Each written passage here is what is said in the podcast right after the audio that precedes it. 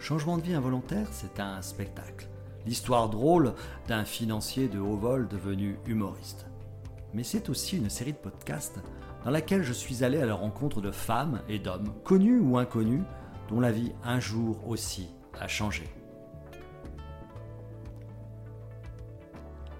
Bonjour, aujourd'hui je reçois Pierre-Olivier Garibal, donc presseur d'huile si j'ai bien compris.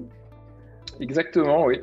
Presseur et et oléologue, euh, euh, oléoculteur, euh, comme tu veux, plutôt producteur d'huile d'olive pour, pour que ça parle à tout le monde. Donc mon, mon métier vraiment aujourd'hui, c'est de m'occuper d'une oliverie. J'ai la chance, c'est la, mienne, donc du coup je dois cultiver mes arbres pour euh, en récolter le meilleur jus possible euh, quand on fait la récolte. Donc, euh, c'est ce que j'ai fait il y a à peu près 10 jours en Grèce. Donc, le livret se situe dans le Péloponnèse, à côté de Kalamata, qui est une ah, ville. Kalamata, très connue pour ses super olives. Exactement, ouais, tout à fait. Ouais. Ah, j'adore les Kalamata. On fait des olives de Kalamata. Bah voilà, suis en face de toi un producteur d'olives de Kalamata. quand tu viendras à mon spectacle, tu m'amèneras des olives de Kalamata. Hein. Ah ouais, avec plaisir. Ah, j'adore. Ça, c'est le, le donc c'est un AOP, elles sont bio et y a, c'est la reine des olives. Euh, pour l'huile, on utilise une autre variété qui est la Koroneiki, qui est endémique du Péloponnèse. Et, euh, donc voilà, avec ces, euh, donc sur ces terres-là poussent majoritairement des arbres de variété Koroneiki. Et c'est ce que je fais aujourd'hui, donc euh, m'occuper des olives pour avoir de belles olives et amener au moulin de belles olives et en tirer le meilleur jus possible. Et chaque année, on se remet en question, on améliore. voilà. Il y a combien de personnes qui travaillent là-bas en Grèce? Alors, quand je fais la récolte, on est une dizaine de personnes. À l'année, je vais dire que j'ai une personne, euh, quasi, pas à temps plein, mais j'ai une personne qui est très, très fidèle à, que, je prends pour, pour des missions particulières, de surveillance, on va dire, de l'olivrée quand je ne suis pas là. Sinon, euh, c'est moi qui, gère euh, le tempo, en fait, on va dire, de la vie de l'olivrée. Quand est-ce qu'on va tailler, quand est-ce qu'on qu'on va récolter, quand est-ce qu'on va euh, mettre des vitamines, qu'on va planter des trèfles, qu'on va couper l'herbe? Bref, ça, c'est moi qui tiens un peu le calendrier. Et à chaque fois que j'ai un besoin, que moi, je ne peux pas m'y rendre, et eh ben, j'ai une personne euh, que je paye à la mission, si tu veux, pour, euh, pour pouvoir le faire. Mais sinon, euh, je vais dire, dans l'entreprise que je gère aujourd'hui, je suis seul. je le fais avec mon petit frère, mais je suis seul en activité et à être payé, rémunéré par, par cette activité-là. Et il y a une personne qui vraiment m'aide au quotidien quasiment. Par à coup sur des, certains sujets. Voilà. D'accord. Donc très peu de personnes en fait. Tu es hein. devenu un autodidacte de, de, l'olive ou tu as appris ça comment? J'ai, En fait, je me suis reformé, donc pour, pourquoi et comment on verra ensemble, mais je me suis. J'étais pas vraiment. Enfin, si on va dire que je suis autodidacte, disons que je suis pas. Je viens pas du cru euh, agricole. Donc, mes parents ne sont pas agriculteurs ni producteurs d'huile d'olive. Euh, je me suis formé tout seul en, en me rapprochant de professionnels. Donc, eux m'ont formé, mais disons que j'ai dessiné un peu ma carte euh, de formation auprès des personnes que je pensais être vraiment aptes à m'apporter quelque chose au bon moment. Euh, j'ai pas toujours été prêt à recevoir leurs renseignements, donc ça c'est aussi des, on pourra en discuter.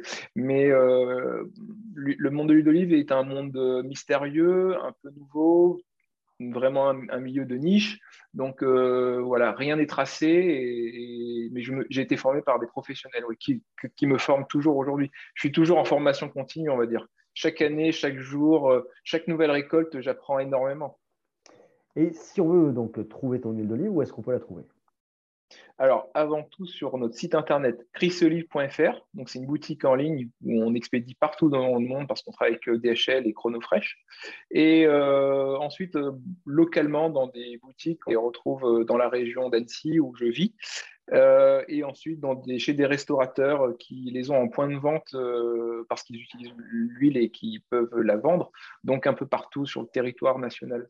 Voilà. Donc, c'est une huile très haut de gamme, très, très beau produit. Alors, on, on a un positionnement très haut de gamme parce qu'on met énormément de soins euh, dans nos process et nos produits. On a tout de suite un positionnement très haut de gamme parce qu'on c'est c'est mon souhait d'aller vers le haut niveau. et donc, on fait des compétitions internationales pour pouvoir se rapprocher le plus possible. On a déjà eu des médailles d'or, médailles d'argent et médailles de bronze, on a eu toutes les couleurs. Mais voilà, ça, c'est un peu notre diapason pour nous régler. Et alors, on ne fait pas ça uniquement pour avoir des médailles, mais on mesure par là l'écart qui nous sépare des meilleurs et on, a vraiment l'ambition de nous en rapprocher le plus possible et durablement. Voilà, c'est en tout cas aujourd'hui notre, notre souhait. Ça veut dire que tu ne pourras jamais viser beaucoup de quantité, que tu resteras sur des produits de qualité? Ouais, c'est, je pense qu'aujourd'hui, euh, avec la configuration que j'ai dans mon livrée, dans, dans les personnes qui m'accompagnent, on, on est bien pour pouvoir faire de la qualité que de la qualité. Le volume, c'est vraiment pas du tout quelque chose qui m'intéresse. Euh, le rendement non plus. Je suis dans une phase où j'ai vraiment envie de comprendre la structure aromatique de, ma production et de la pousser au plus haut niveau, quitte à diviser par deux mon rendement. Donc je, je dis ça, j'exagère un peu, mais vraiment le rendement, c'est pas du tout quelque chose que je regarde. Donc pas de courbe, pas de course à la croissance, tu parlais de rendement, justement, dans, ta vie d'avant, tu, parlais souvent de rendement. Qu'est-ce que tu faisais d'ailleurs?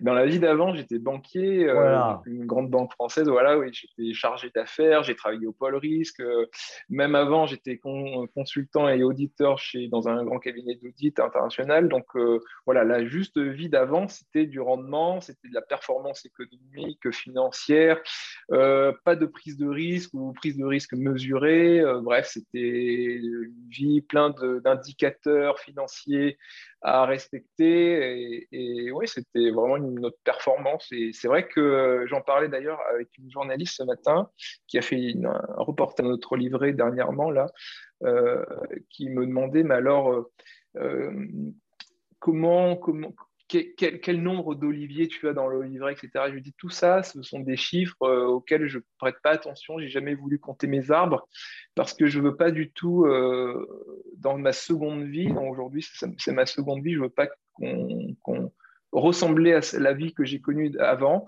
où tout était très rationnel en fait, comme prise de décision, comme mesure.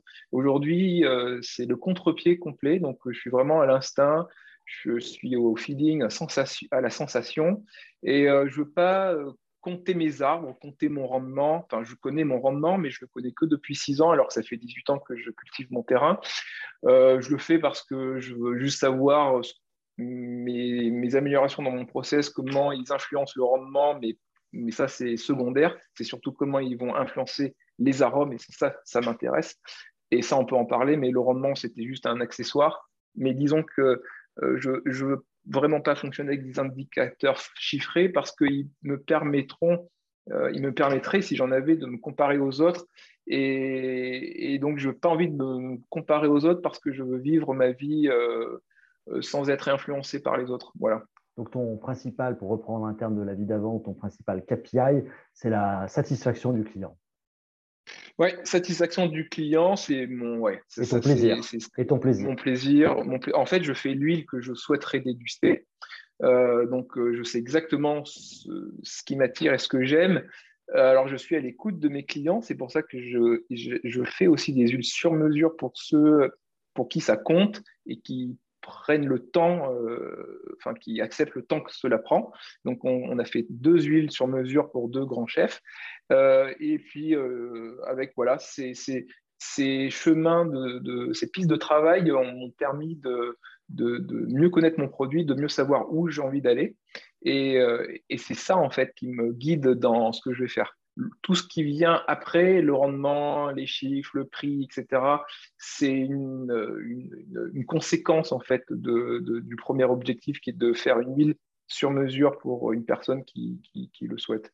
Est-ce que tu as un exemple d'une décision complètement irrationnelle que tu n'aurais pas dû prendre, que tu as prise et qui s'est bah. avérée ah oui, j'en ai, oui, j'en ai deux en tête là euh, rapidement. Alors la première, c'est d'avoir déjà acheté une grande parcelle euh, quand la Grèce a failli sortir de l'Europe euh, lorsque c'était une grande crise, lorsqu'on a découvert que leur compte était pas trop, pas vraiment exact, que que leur place dans l'Europe était remise en question. Euh, donc euh, là, j'ai mis euh, toutes mes économies pour acheter un terrain. On pensait qu'ils allaient sortir de l'euro, repasser au drachme.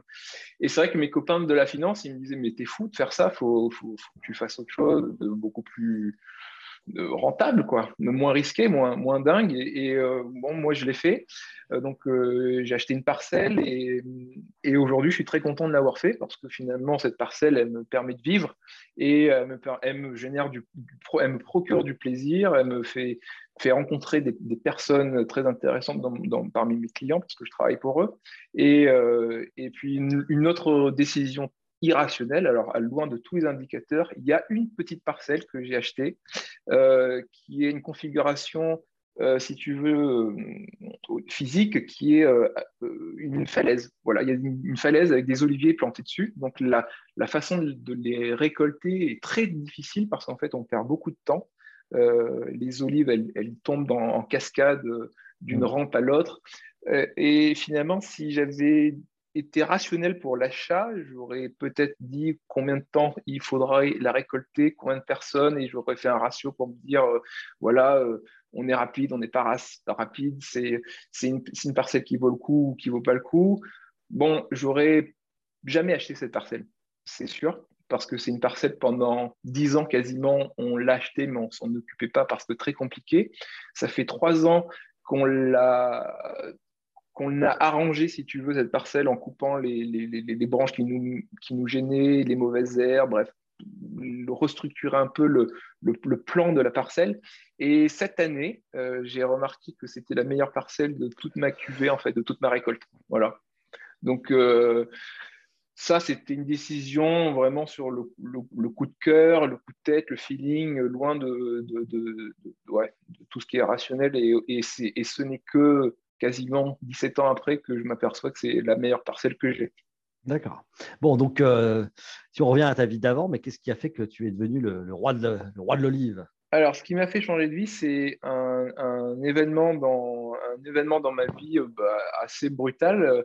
Euh, soudain et brutal, c'est euh, on m'a opéré euh, d'un kyste, enfin, je suis rentré à l'hôpital pour qu'on m'opère d'un kyste anodin, et le chirurgien a opéré et a trouvé une tumeur à la place de trouver un kyste.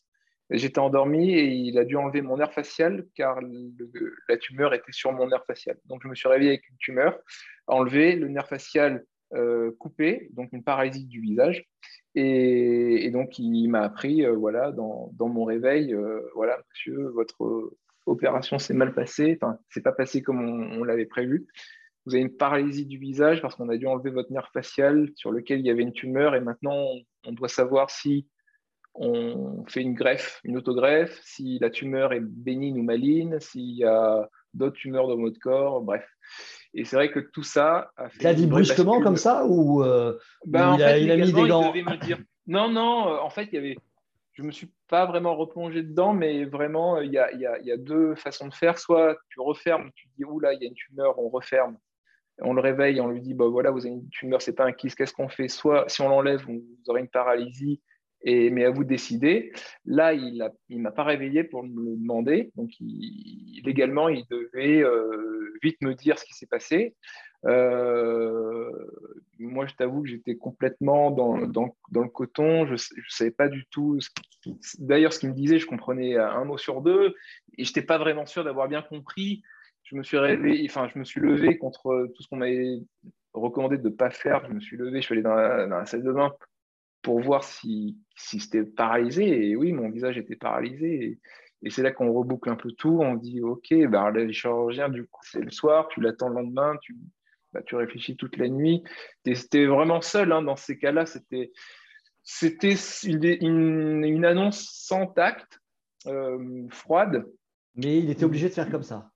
Mais il était obligé de faire comme ça, oui. Et c'est vrai que ouais, c'était très, très brutal. Euh, même si on aurait mis des pincettes, ça, l'aurait été, mais disons que là, euh, ouais, c'est le fait de m'être endormi en me projetant dans une opération ambulatoire de routine en 20 minutes, hop, euh, et c'est on enlève un, un kiss, c'est vraiment anodin, et de me retrouver cloué au lit finalement pour, face à une incertitude, parce qu'à ce moment-là, on ne savait pas ce que c'était. Oui, ils m'ont dit, on a recherché dix années, on a fouillé dix années d'archives à l'hôpital Bichat, on n'a pas retrouvé un cas similaire au vôtre. Donc là, on va partir sur une expérience. sans rentrer dans tous les détails, une paralysie faciale, c'est quoi les conséquences concrètes? Les conséquences, c'est que en fait, ton œil déjà, il se ferme plus. Donc si, si tu n'as plus de le nerf moteur, de ton tu ne peux plus faire clin d'œil en fait. Tu peux plus faire clin d'œil et surtout en fait, ton œil qui ne ferme plus, et ben, il se dessèche en quelques secondes. Essaye de ne pas, pas, fermer l'œil, de ne pas cligner les yeux. Ton œil, tu peux le perdre parce que ta cornée, elle se dessèche.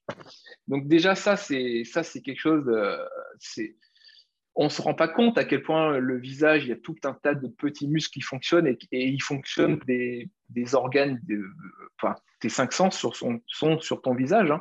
Euh, donc là, j'avais le toucher, mais j'avais plus le, le, le, le, moteur pour fermer l'œil, pour contenir euh, des lettres que je prononçais, donc les P, les F, je ne pouvais plus les prononcer parce que je ne pouvais plus contenir d'air dans mes joues. Et quand je buvais, ben, euh, ben ça, ça, coulait de ma bouche. Quoi. Donc je buvais avec une paille. Et bon, que je parle moins bien, je joue moins bien, je parle avec une paille. Je dois, quand je veux me fermer l'œil, je dois le faire avec les mains. Et pour dormir, on met un sparadrap pour scotcher mes yeux tous les soirs. Ouais, donc c'est quand même des, des, conséquences qui sont euh, très, très, très importantes. Et dans cette période-là, il y, avait tu avais toujours tes, sens auditifs. Il y a une chanson que tu as écoutée particulièrement euh, euh, Oui, en fait, c'est venu dans ma convalescence rapidement après. J'ai toujours aimé la musique et Al, Alté J est une chanson qui m'a accompagné dans ma convalescence alors, la chanson prime surtout. J'ai jamais voulu euh, décortiquer le texte, donc euh, ni comprendre vraiment les paroles. On va dire que je suis plutôt un fan de la mélodie plutôt que des paroles. Euh, et c'est pour ça que les musiques de films, depuis toujours, m'ont beaucoup plu. Hans Zimmer, c'est l'autre interprète que j'aurais aimé te donner, mais il y en a tellement. Mais vraiment, la, la musique m'aide à me plonger dans une introspection qui, à ce moment-là de ma vie, m'a beaucoup aidé pour me réinventer.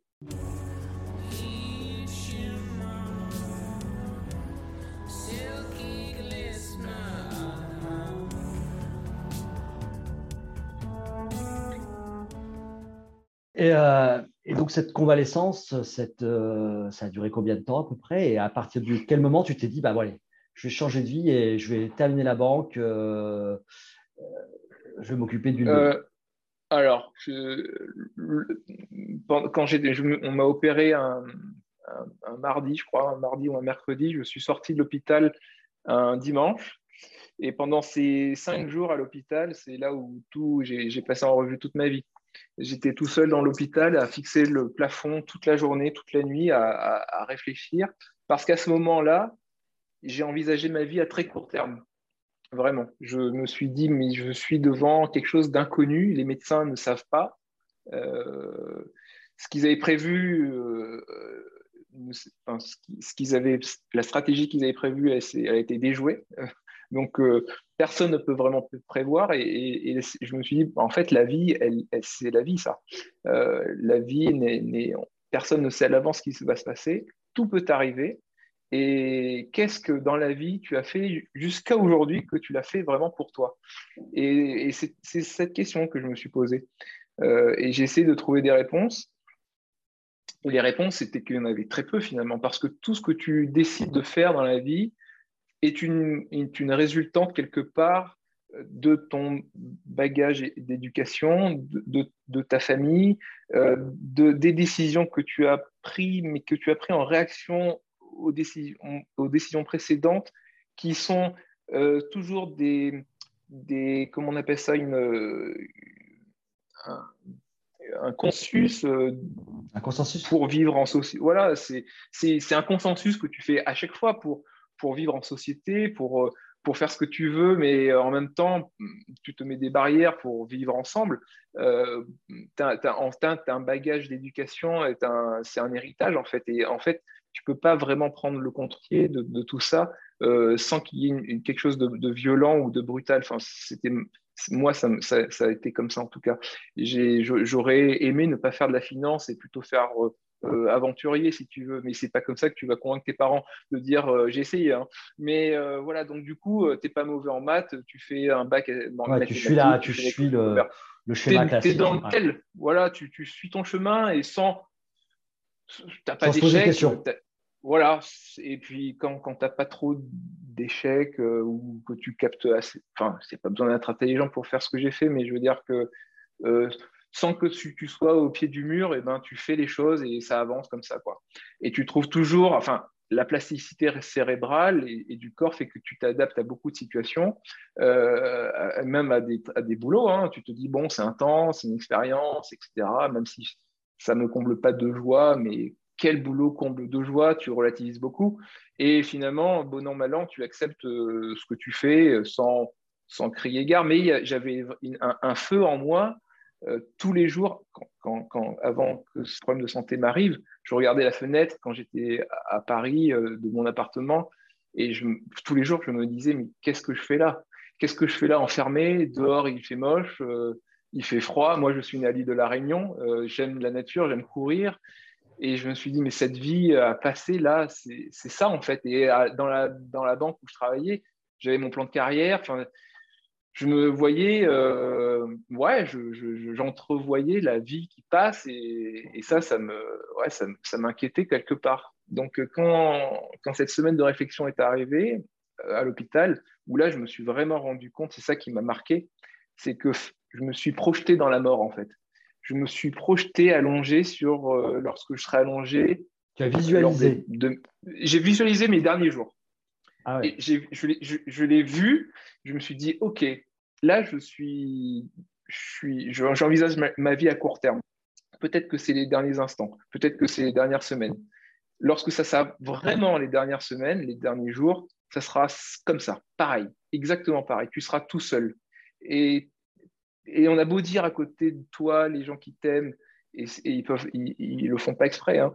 Euh, ça va aller ou euh, on t'aime, etc. Ok, mais tout ça, c'est des paroles. Ça ne va pas remplacer un visage qui bouge. Ça ne va pas remplacer une vie que tu passes. La vie que tu as passée ne va jamais être compensée par des paroles bienveillantes d'autrui parce que c'est toi qui réalises ta vie en fait.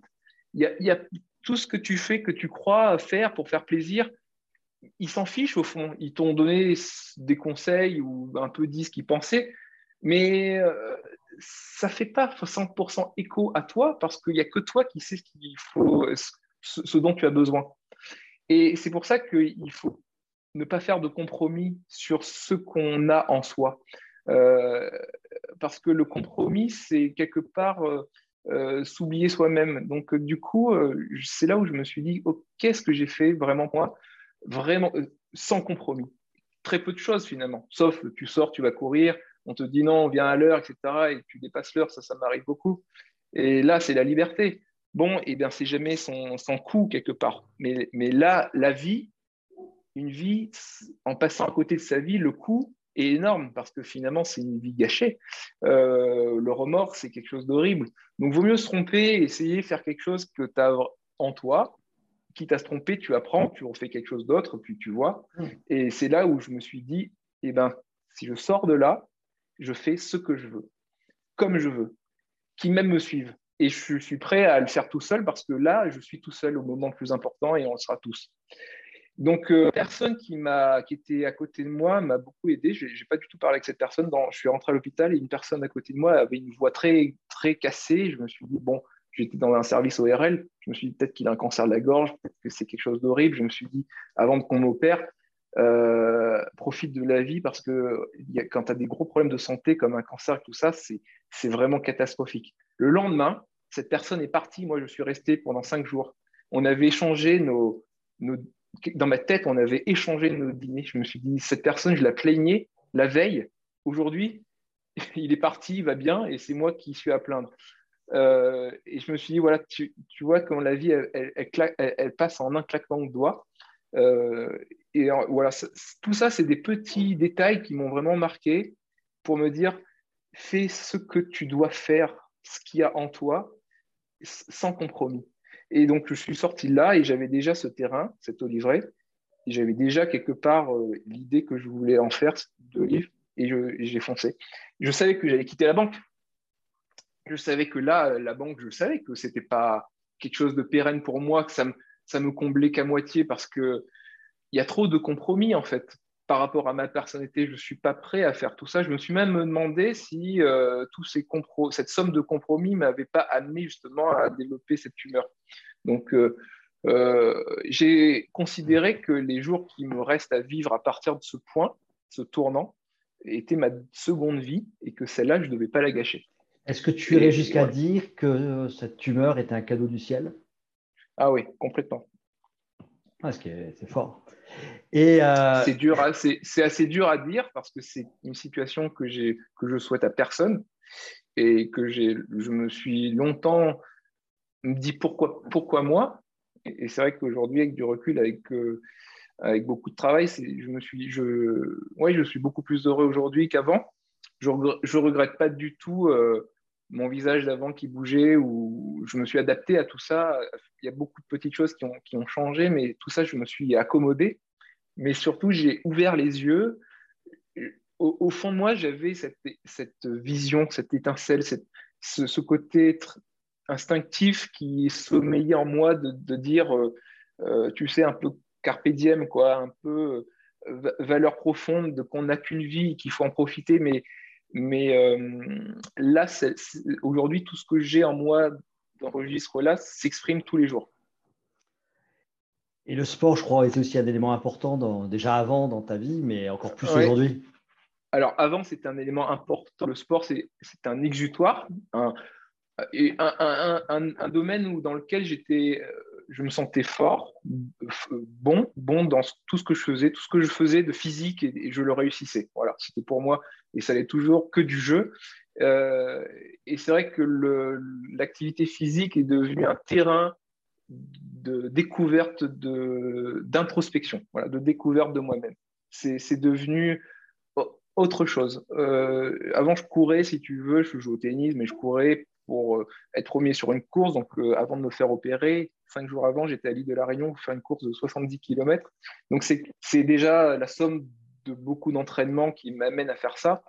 Et je me suis dit, OK, je suis sain, enfin, je ne fume pas, je, mange des fruits, des légumes, etc. Je fais, je fais beaucoup de sport et je, suis, je, suis, je suis a, priori sain. Ça m'est arrivé sur un sujet jeune et sain, ce que j'ai eu. Donc, je me suis en fait, il n'y a pas de règle. Euh, donc, vie euh, à, fond. Euh, et, le sport a été pour moi, j'ai toujours un peu dit haut et fort, mais les gens ne comprenaient pas. Quand j'étais à la banque, je disais oui, j'ai couru 70 km cette semaine ou 130 pour m'entraîner. Ils m'ont dit, mais tu roules plus que moi en voiture. Et j'étais un, peu un marginal, si tu veux. C'est des choses dans la banque, tu ne dis pas trop parce qu'ils vont dire, si tu aimes le sport, peut-être que tu es mauvais au boulot.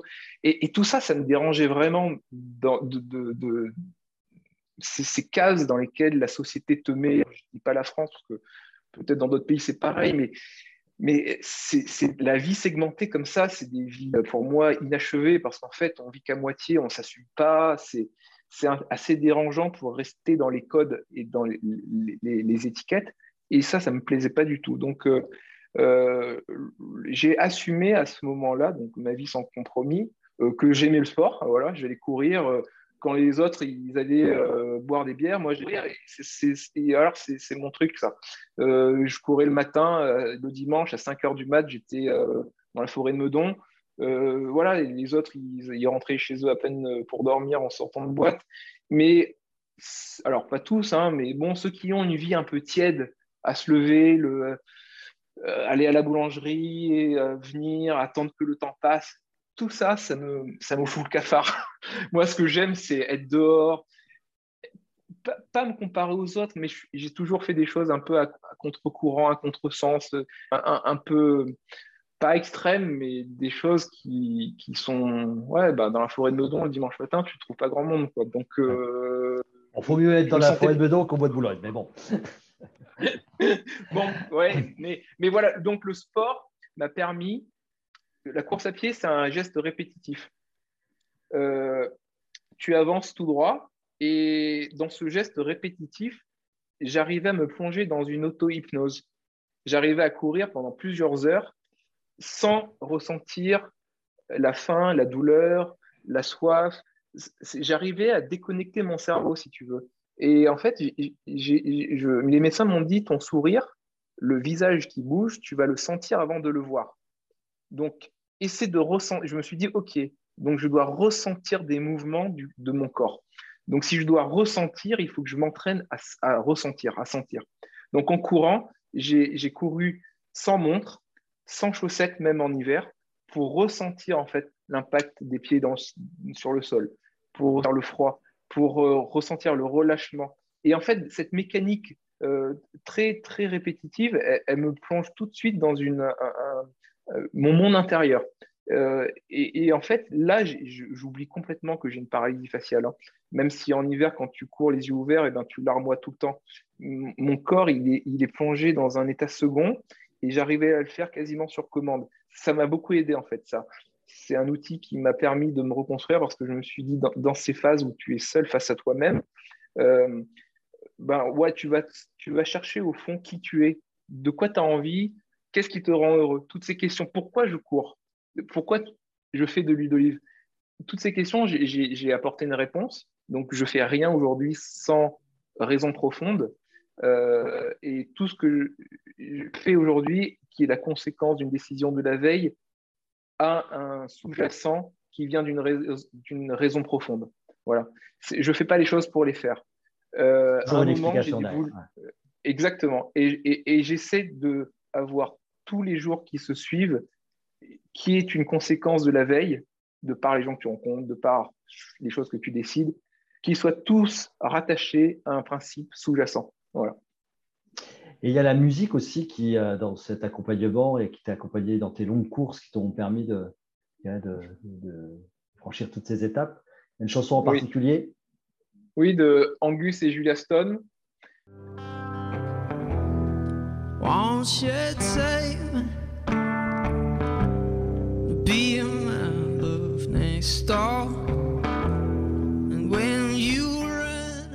C'est une mélodie que j'aime beaucoup aussi. Euh, euh, et que, j'écoute. Et quand j'écoute, en fait, je me vois sortir dehors. C'est une, une, forme, une forme de, mentalisation, en fait, de, moi-même. Et, euh, et, je me vois dans mes activités euh, sportives, faire du ski, faire de la course à pied. Et en fait, de, de me voir d'extérieur et c'est ouais, ma, ma, façon de voyager, en fait, euh, mentale. Et, et, cette visualisation de moi-même, euh, ça me permet de, de, franchir des. Ouais, de, de, venir, de franchir des caps dans ma pratique. C'est-à-dire que euh, j'ai préparé des courses de très longue distance, 170 km, l'UTMB, pareil, la Diagonale des Fous sans vraiment me donner, euh, je ne suis pas sportif de haut niveau, je n'ai pas fait des entraînements, euh, des semaines de 30 heures de sport comme on devrait faire ces courses-là. Mais je pense que la visualisation m'a permis de franchir des caps en termes de performance physique parce que j'ai beaucoup travaillé là-dessus, en fait. Et, euh, et aujourd'hui, c'est un outil que les préparateurs physiques et les préparateurs mentaux utilisent dans tous les sports, hein, de l'escalade, le vélo, le ski, etc. Euh, moi, je l'ai utilisé parce que les kinés, euh, les médecins m'ont dit essaye de mentaliser ton sourire. Donc, euh, j'ai essayé de m'imaginer sourire pour que ça puisse revenir. Je me suis imaginé courir, traversant les montagnes pour, pour pouvoir réaliser mon sport comme je le veux. Voilà. Et la musique m'aide beaucoup. Ouais, super. Alors, pour conclure, on dit 80%, on dit 70-80% des Français, ou peut-être que c'est la même chose dans les autres pays, qui veulent changer de vie. Est-ce qu'il finalement, il faut qu'on ait un petit truc qui nous arrive derrière la tête, qu'on se prenne un taquet pour, euh, pour franchir l'étape? Hum, Malheureusement, je te dirais que oui, parce que l'expérience me montre que, et, et, et, et, ceux qui le subissent ne changent pas tous. Voilà, c'est les deux choses qui me font dire que oui, parce que j'ai vu des gens tomber malades ou crise cardiaque ou des trucs comme ça, qui n'ont rien changé à leur mode de vie j'ai vu, bah, moi j'en suis l'exemple, mais je, mesure à quel point ceux qui sont handicapés, qui ont un accident, qui perdent l'usage de leurs jambes, de leurs membres, ce que je n'ai pas eu, et, je m'estime vraiment heureux là-dessus, comment ça peut changer leur vie, et, certains ont changé de vie complètement. Hein. Euh, je pense que, et quand je vois des gens découvrir un peu le, malheur des autres, si tu veux, mais ils le voient d'un œil extérieur, ou avoir un petit peu un, précurseur de ce qu'est un, un, drame comme ça, ils ont une conscience, mais ils ne franchissent pas les caps, en fait. Et, je pense que pour franchir un cap, malheureusement, je, pense ça parce que je veux pas que ça, je le souhaite à personne, mais euh, subir un, traumatisme comme ça dans le corps, dans sa chair, c'est quelque chose qui, rend palpable le fait que on est tous mortels. Alors, je, vois des gens qui sont proches de la mort, qui se comportent d'une façon euh, qui me fait dire, mais vous pensez immortel, la façon dont vous vous adressez aux gens, c'est comme si vous étiez éternel. Euh, ils sont ils sont pas du tout emplis d'humilité. Et, ça me choque beaucoup quand j'écoute beaucoup les, personnes parler et j'ai beaucoup d'empathie. Donc je, je ressens, euh, j'ai plus des sensations quand les gens se parlent que de comprendre ce qu'ils veulent dire. Et, certaines situations que je ressens me, me, font comprendre que beaucoup trop de gens aujourd'hui se sentent immortels, euh, que leur vie est immuable. Or, euh, au contraire. Ils se sentent supérieurs aux autres aussi. Supérieurs, que rien ne leur arrivera, que les autres, de toute façon, c'est eux qui ont tort, euh, et que finalement, au, fond, bah, tu vois qu'ils ne sont pas plus heureux les uns que les autres. C'est juste que certaines, en fait, les personnes les plus heureuses sont celles qui sont alignées, alignées avec leurs idées, leurs principes. C'est une, forme de, verticalité, c'est-à-dire que quand tu es euh, droit dans tes bottes et que tu assumes tes choix, rien ne te touche en fait, et quasiment rien. Euh, je veux dire que rien te touche, rien ne, peut te mettre en défaut. Euh, ça ne veut pas dire que tu ne fais pas d'erreur. Hein. Je, suis je loin de dire que je suis parfait ou que je ne fais pas d'erreur, au contraire. Mais les erreurs que je, fait, que je commets, je sais pourquoi je les commets. C'est parce que j'ai décidé de faire une connerie. Et, je ne vais pas me dire, ah oui, mais si tu ne m'aurais pas dit de, faire ça, je ne l'aurais pas fait. Bref. Euh, je pense que s'il y a des conneries à faire, il vaut mieux qu'on les fasse soi-même et qu'on les assume plutôt qu'on nous guide à les faire et on les amène à, les regretter. Donc, euh, donc voilà, tout ça pour revenir à ta question, je pense que euh, sentir, entrevoir la mort, c'est une des meilleures façons de prendre un raccourci vers la vie. voilà, parce que ah. la vie, c'est maintenant, quoi. Et ben, sur cette belle formule qui est, profonde, hein, et ben on, va, se quitter. Merci beaucoup, euh, Pierre-Olivier. C'était un très, très, bel, très, très beau message. Euh, voilà. Et puis, à bientôt. Hein. à bientôt. Merci beaucoup, Jean-Michel. À bientôt. Ciao, ciao. ciao. Au revoir. Arrête l'enregistrement. Peut-être que je suis fou de croire qu'il me restera toujours de quoi, toujours de quoi changer de vie.